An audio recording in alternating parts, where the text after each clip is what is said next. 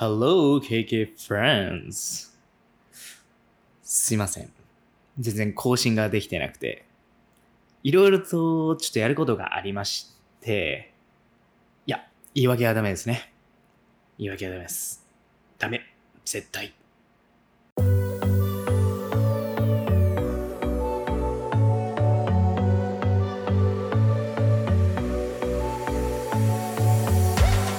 この番組は KK トーキングの和樹がトロント生活の中で学んだ英語の知識を中心にトロントの魅力や海外生活における経験談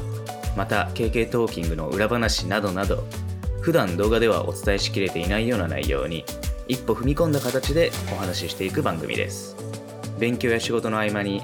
ぜひリラックスして聞いてください。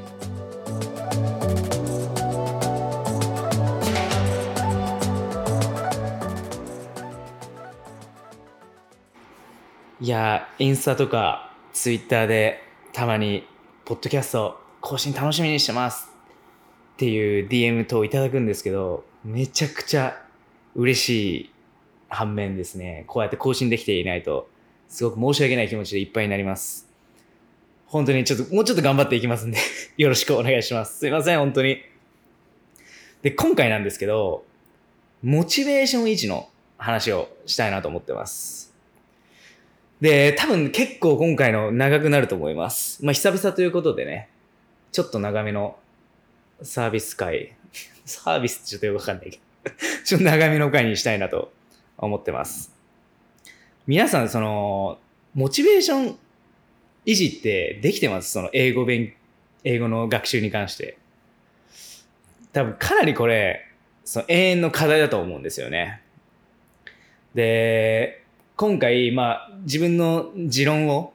お話したいと思うんで、その、普段どうしてもやる気が起きない人だったりとか、まあ、やる、モチベーションが不安定な人、あとは、まあ、モチベーションあるけど、今以上にもっとやる気出したい、みたいな人は、ぜひ最後まで聞いてほしいなと思います。自分もその、やっぱり自分の英語のできなさによくショック受けて、なんかもう全然勉強のやる気なくなってしまったりとか、その地味な勉強を繰り返してて、その自分の成長が実感できなくて、モチベーション下がっちゃうことも結構あるんですよね、やっぱり。多分皆さんも同じだと思うんですけど、まあ、そんな中で自分が、自分に言い聞かせてきた、その持論があって、僕、インスタでも何度も言ってるんですけど、結構ゲーマーなんですよ。で、まあゲームと英語、まあ一見何も関わりがないように見えるところを自分なりに、そのちょっと関係づけて考えた、あのーその考え方があるんで、今回はそれに関して偉そうにちょっと語っていきたいなと思ってます。個人的にはかなり有益な回になると信じてるんですよね。まあ、結構長くはなってしまうと思うんですけど、あの、聞く価値はあるんじゃないかなと思います。本当に、その自分の周りで成功してる人だったりとか、自分がやっぱり尊敬してる人たちって、結構これに当てはまるところがあるなっていうふうに思っているんで、ぜひ皆さんにも聞いてもらいたいなと思います。多分、ゲーム用語とか、ゲーム名とかキャラ名が結構出てきちゃうと思うんですよね、会話の中に。まあ、知ってる人にとっては逆に熱いかもしれないんですけど、知らない人は ちょっとなんかスルーして聞いてもらえればなと思います。で、なんで英語とゲームが関係しているのかっていうところなんですけど、まずね、あの、RPG ゲームって知ってますよね？ロールプレイングゲームっていう、ドラゴンクエストとか、ファイナルファンタジーとか、ああいったなんか壮大なストーリーとかがあって、あの、仲間を増やしてレベルを上げて、ボスを倒すみたいなゲームなんですけど、RPG ゲームって、モチベーション維持が誰でもできるように、うまく設計されてるんですよ。これ、なんでこんなこと言えるかっていうと、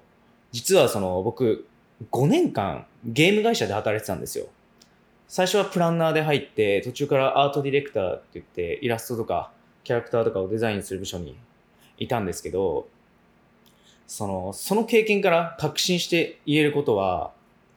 その、ゲームは、その遊び手のモチベーションをいかに保つかを死ぬほど考えられて作られているんで、そのモチベ維持のための答えが凝縮されて詰まってるんですよ、ゲームには。まあ、RPG ゲームが一番わかりやすい例だったんで、今回 RPG ゲームと言ってるんですけど、ゲームだったら何でもそうですね。本当に、もう、えりすぐりのその、プランナーとかディレクターさんたちが、いかにみんながゲームを楽しくプレイできるようにって考えられて作られているんで、もう本当に素敵な要素がたくさんあります。で、そこから僕の中で導き出した、その3つの超大事な要素っていうのがあって、今回はそれに関してはお話ししていきたいなと思います。そのま3つの要素なんですけど、まあ1つは、好きになる、好きなことをする。まあいわゆる好きということに関連させることですね。で、2つ目が、ゴールを明確にする。で、3つ目が、成長を実感する。この3つ目がかなり肝なんで、まあ、最後に説明するんで、あの、聞いて、聞いといてもらえればと思うんですけど、まずはその、3つのうちの1つ目、好きになる、好きなことをするというところからお話しできればなと思います。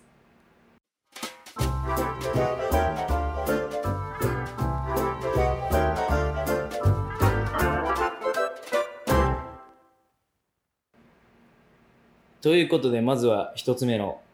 好きになる好きなことをするっていうことなんですけど、まあちょっと全部ね、ゲームに関連させながらお話していきたいなと思ってます。で、もうこれ誰もが認めることだとは思うんですけど、好きって一番大きな人を動かす原動力だと思うんですよね。これはもう自明の理ですよね。なので、例えば、すごいワンピースが好きな人がいたら、ワンピースのゲームが出たら絶対やると思うんですよ。で、可愛いキャラクターとか、可愛らしいカジュアルなコンセプトが好きな方だったら、今だったら例えば動物の森とか始めますよね。それ以外にもっとコアなところで言うと、まあ、大好きな声優さんがそのゲームの主人公をやっていたら、多分興味を惹かれてやりますよね。他にも、まあサッカーが好きな人は Wii レをやるし、野球が好きなパワープロやったりしますよね。昔僕野球やってたんで、パワープロめっちゃやってました。なので、まあその、まずは、英語を好きになることっていうこ、英語を好きになることっていうのが、ものすごく大事なんですよ。ただ、その好きになるって、ぶっちゃけ簡単なことじゃないんですよね。なぜかというと、特に英語って壮大なんで、そのなんか一つのものとかじゃないんで、固形物とかじゃないんで、なんていうかその壮大なんですよ、英語って。英語といってもいろんなことがあるんで。で、中には、なんていうんですかね、やりたくないけど、英語を勉強しなくちゃいけない人だったりとか、あとは別に英語好きじゃないけど、将来役に立つっていうのが分かってるから、英語勉強したいみたいな人もいると思うんですよね。なので、一概に、はい、今から、明日から俺英語好きになりますっていうのはできないと思うんですよ。まあ、現実的じゃないと思うんですけど、ただ、その中でも、好きな要素を作ったり、好きなことに関連させるってことはできるじゃないですか。それを考えてほしいんですよ。で、まあ、例えばゲームの話だと、あの、必ずね、RPG ゲームとかってタイプのキャラとかいると思うんですよ。まあ、あのキャラクターが可愛いからあのキャラクター使いたいとかですね。他にも、もっとコアなとこで言うと、オンラインの MMORPG とかだと、まあ自分がサポート、人をサポートするのが好きだから、回復系のヒーラーやりたいとか、ただただその攻撃して DPS 出したいなら、全英ジョブやったりしますよね。ちょっとごめんなさい、これはコアな話なんですけど、他にも、まあ武器とか魔法とかのファンタジーの世界観が好きな人って、やっぱそういったファイナルファンタジーだったり、ドラゴンクエストみたいなゲームやりますよね。まあこれは、割とスポーツとかに関しても同じことが言えて、例えば野球だったら野球にもたくさんポジションってあるじゃないですか。その中で今、まあ部活動でピッチャーとかやられてる人って少なくとも他のポジションよりピッチャーが好きだと思うんですよ。陸上やられてる方も、おそらく陸上の競技ってたくさんある中、今自分がやられてる陸上の競技って、少なからず自分が好きだったり、自分が得意な競技をやってると思うんですよね。で、英語も同じで、こういった感じで、好きなことに絡める、好きな要素を作るってことは、誰でもできるはずなんですよ。なので、例えば、海外ドラマや映画が見るのが好きなら、まあ、それを英語の勉強の材料にしたらいいと思いますし、他にも、まあ、普段から料理が好きな方がいらっしゃったら、まあ、英語で料理系の YouTuber を見たらいいと思うし、まあ、ゲーム好きな人はゲーム実況を英語で見たらいいと思うんですよね。他にも、まあ、これよくあると思うんですけど、海外旅行が好きな方、たくさんいると思うんですけど、それも一つの要素にできると思っていて、まあ、旅行先で英語をたくさん使いまくればいいと思うんですよ。だってあれだよ。あの、某ケビン氏？某って。だって、可愛い日本人の女の子と喋るのが好きだから、日本語の英語、日本語の勉強、モチベーション維持できてるんだよ。すごいよ、彼は。それで7年間もモチベーション維持できてるんだもん。まあ、こういった感じで、好きなことに絡める、好きな要素を作るっていうのは誰でもできるはずなんですよ。まあ、当然ね、自然と好きになるならそれがベストなんですけど、まあ、それが難しいんで、まあ、自分から好きになるようなアクションを起こすしかないんですよ。ぶっちゃけその好きじゃないことやってても楽しくないじゃないですか。これはもう英語に限らず。その、で、楽しくないのに、モチベーションが維持できるわけがないんですよ。なので、この好きなことをする、好きなことに関連させるみたいなことは、もうものすごくモチベーションを維持をするにあたって大事な要素の一つだと思ってます。なので、改めて、今、英語勉強していて、好きなことに絡められているかっていうのを一度見直してみてほしいなと思います。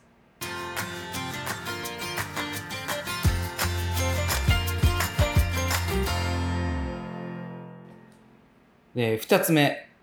えー次はゴールを明確にするってことなんですけど、これは割と、なんていうかそのまんまなんですけど、一応例を出すと、どんな RPG ゲームにも大体ストーリーがあって、その世界を救うみたいな明確なゴールがあるじゃないですか。なので、そのみんなそこに向かってゲームプレイするんですよね。で、これアニメとかでも、まあ同じで、まあ、ワンピースのルフィって海賊王になりたいっていうゴールがありますよね。他にも、ナルトだったら、ホカゲになりたいっていう明確なゴールがあって、すべての内容はそこが根本にあって、その中でその、たくさん困難に巻き込まれて成長していくじゃないですか。なので見ているこちらも心の奥底ではそのゴールを楽しみにしてるんですよ。まあスポーツもやっぱ同様で、その部活動やられてる方だったら、甲子園とか、まあインターハイ目指して頑張りますよね。もっと言うと、まあプロのアスリートになりたいだとか、オリンピックに出たいとか、そういった高いゴールになってる人もいるかもしれません。で、当然、英語学習においても死ぬほど重要な要素になってきます。なので、一度ゴールを考えてほしいんですよ。自分が英語学習をする上でのゴールですね。まあ何でもいいです。本当に。海外で暮らして働きたいだとか、外国人の彼女を作りたい、まあ、結婚したいとか。まあ、ケビンもさっきも言った通りそうですよね。その日本人、可愛い日本人の彼女を作りたいっていうのがあって、日本語を勉強してるわけですよ。あとはまあ、 TOEIC で900点取りたいとかでも何でもいいと思うんですよ。まあ、僕なんかも、あのー僕は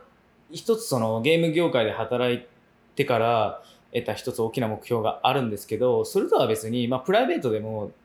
例えば、本当になんか、英語ネイティブの人との彼女を一回作ってみたいみたいな、そういった気持ちみたいなやっぱあったんですよね。そういう小さなことでからでいいんですよ。で、ゴールがあると、何がいいのかって話なんですけど、その、いくつかあるんですけど、今頑張ってることに意味を見出せるようになるんですよ。まあ、これ当たり前のことなんですけど、そのどんな人でも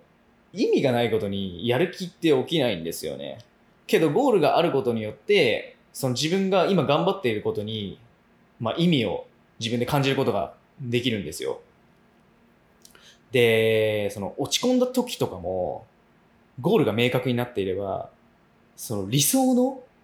なんか自分が、理想、その自分が思っている理想が、自分をの背中を押してくれるんですよ。自分のことを鼓舞してくれることがあるんですよ。ゴールが明確になっていることによって。それがまあ普通の人よりも、それを、そういった困難な時だとか落ち込んだ時を乗り越えられる可能性がゴールがあることによって高くなると思うんですよ。まあ他にも、これがかなり、これはかなり重要だと思うんですけど、そのゴールがあることで、ゴールに向かってやることが明確になってくるんですよ。ゴールがないと、その、たださまようだけになってしまうんで、そのどういうことかっていうと、まあ、ゲームの例でお話しすると、その、世界を救うっていうゴールがあったとして、その世界を救うには、悪の根源となっているラスボスを倒さないといけないですよね。で、ラスボスを倒すには、ラスボスがいる悪魔城に行かないといけないんですよ。けど、そこに行くには、仮に船が必要だとしますよね。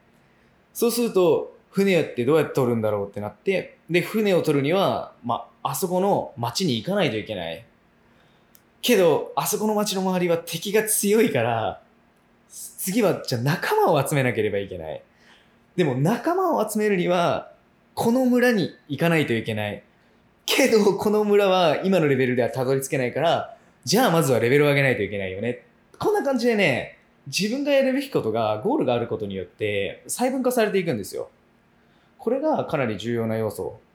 になってくると思ってます。で、ゴールに関しては、明確であれば明確であるほど効果を発揮すると思ってて、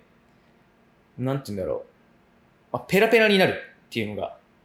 自分のゴールだとしても、ただどのレベルを持ってペラペラなのかってなるじゃないですか。で、ペラペラになって何したいのみたいになってしまうんで、そのできる限りゴールは明確に。で、なるべく英語を覚えることがゴールではなくて、英語を使って何かをするっていうのをゴールにすることが大事なんじゃないかなと思います。なので、一度、まあ、ゴールがない人は、どんな小さなことでもいいんで、ゴールを設定してみてください。あの必ず英語学習の助けになると思います。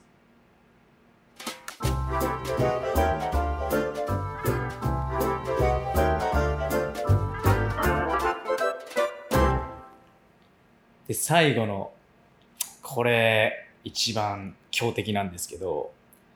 三つ目、成長を実感するってやつですね。これ一番難しいんですけど、絶対に外せない要素なんですよ。まあどういうことかっていうと、その、まあゲームに例えると、仲間が増えて、レベルが上がっていくと、これまで倒せなかった敵って倒せるようになってくるじゃないですか。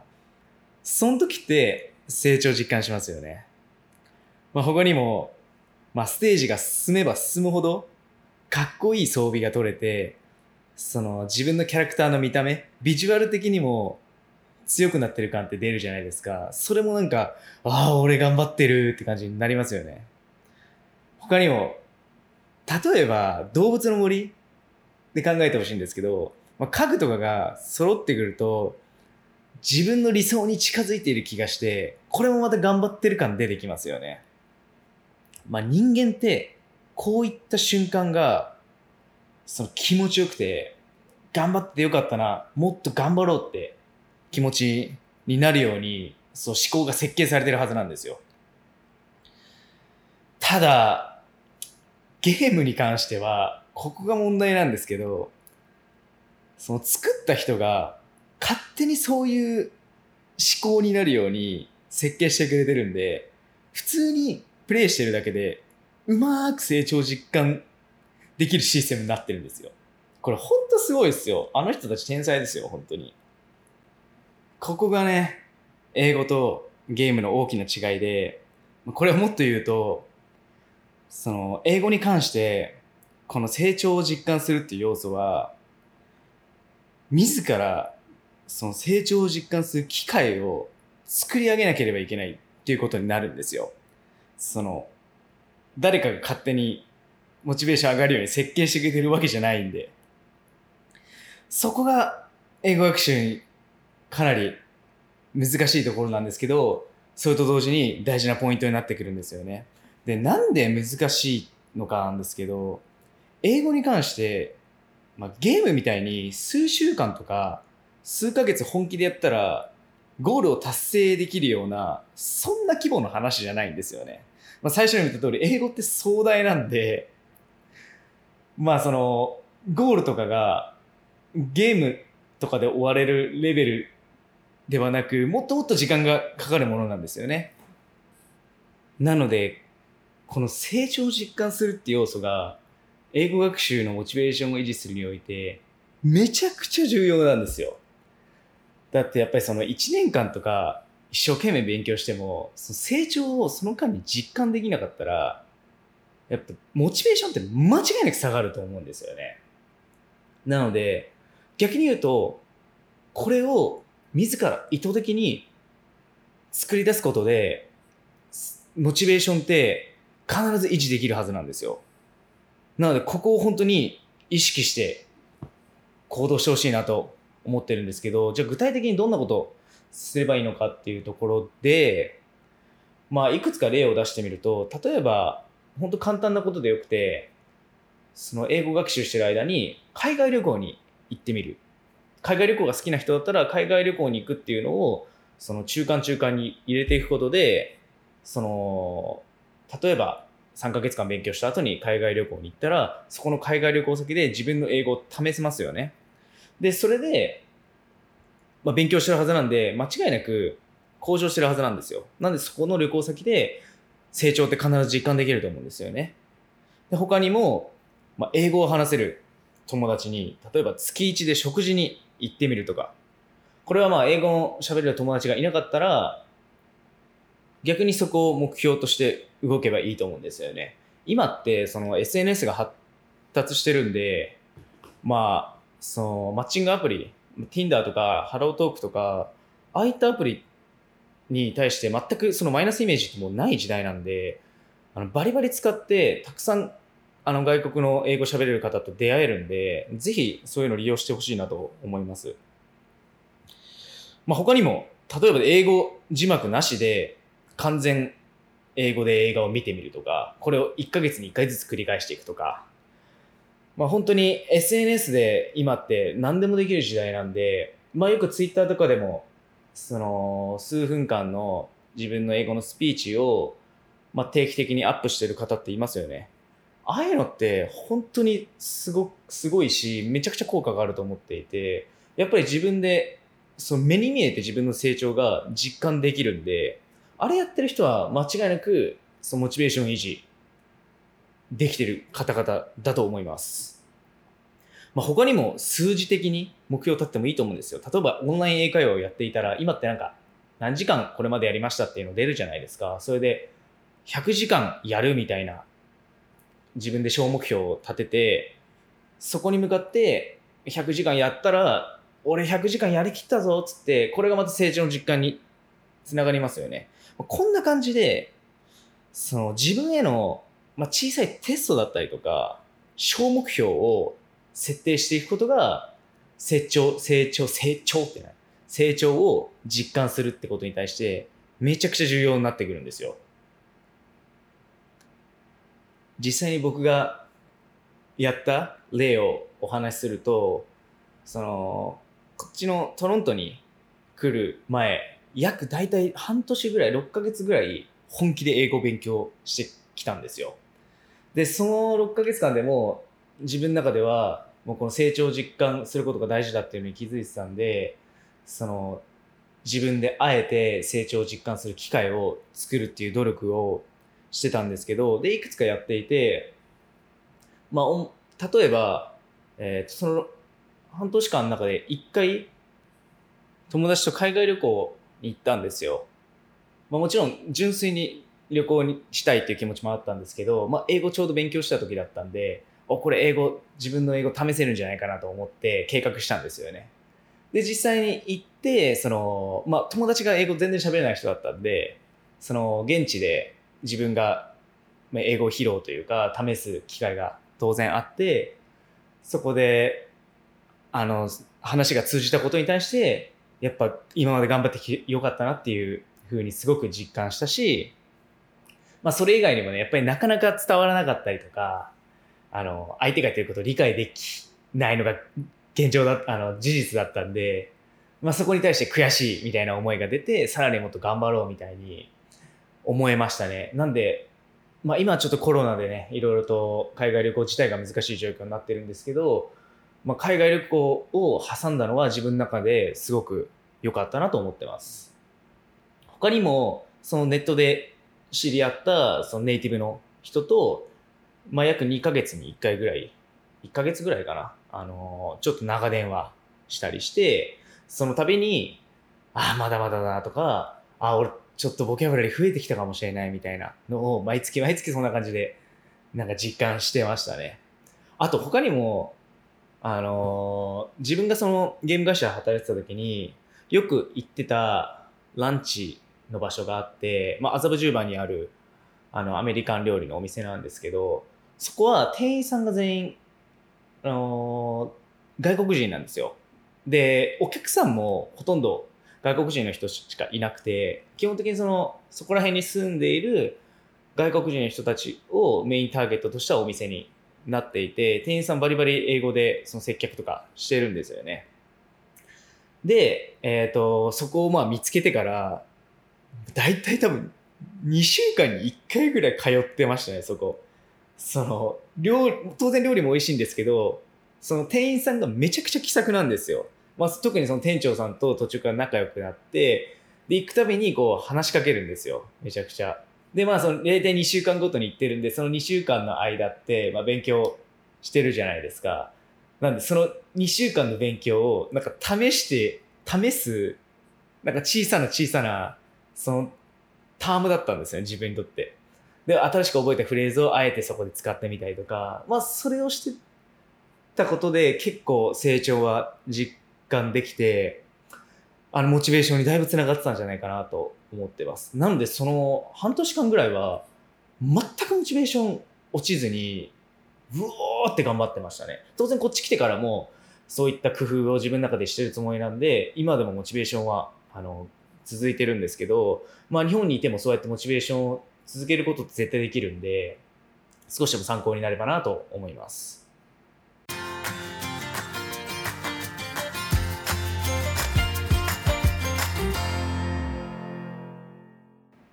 はい。そんな感じでね、あのー英語学習のモチベーションを維持するにあたって大事な要素を3つ言ってきたんですけど、まあ一応おさらいしとこうかなと思います。1つ目が好きになる好きなことをする。で、2つ目がゴールを明確にする。3つ目が成長を実感するですね。で、これなんですけど、1から3ができないからって、ネガティブになる必要は全くないです。実際ゴールを明確にするって難しいじゃないですか。その、将来何になりたいですかって言われて答えられる人って統計的にも少ないんですよね。それぐらいゴールを明確にするって難しいことなんですよ。まあ、英語嫌いだけど、勉強せざるを得ない状況にある人だっているかもしれませんし、その自分がやりたいことが後から明確になっていくってことも全然あるんですよね。最初嫌いだったけど、まあ、ひょんなことから英語が好きになるかもしれないじゃないですか。なので、これに関して変にプレッシャーを自分に与えてほしくないんですよ。あくまで、これは僕の一つの、なんか、持論なんで、まあ、あくまで道しるべとして、皆さんの頭の中に入れてもらえれば、僕としては嬉しいなと思います。その、これ本当に僕も常に意識している大切なことなので、まあ、今後皆さんの英語のモチベーションが下がった時とかなかなかモチベーションが続かないなっって思ってる時はぜひ今回のエピソードを思い出して、まあ、もしくはもう一回聞き直してもらってあの皆さんのそのモチベーションの少しでの少しでもその助けになればなと思ってます。はい。そんなとこですかね、今日は。いやー、ちょっと、冗談ほぼ抜きで、なんか真面目に語ってしまいましたね。まだ、英語勉強始めて、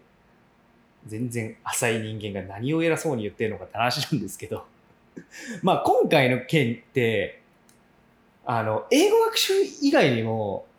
間違いなく関連できる要素だと思うんで、英語以外で何か目標がある方でも、ぜひこれをね、モチベーション維持の考え方として取り入れてもらえたらいいなと思います。ということで、これからも英語の勉強頑張っていこうなんだこのテンション。はい。そんな感じで、今回のところは締めたいなと思います。ちょっと暑い日が続いてるんで、皆さん、熱中症的なやつには気をつけてください。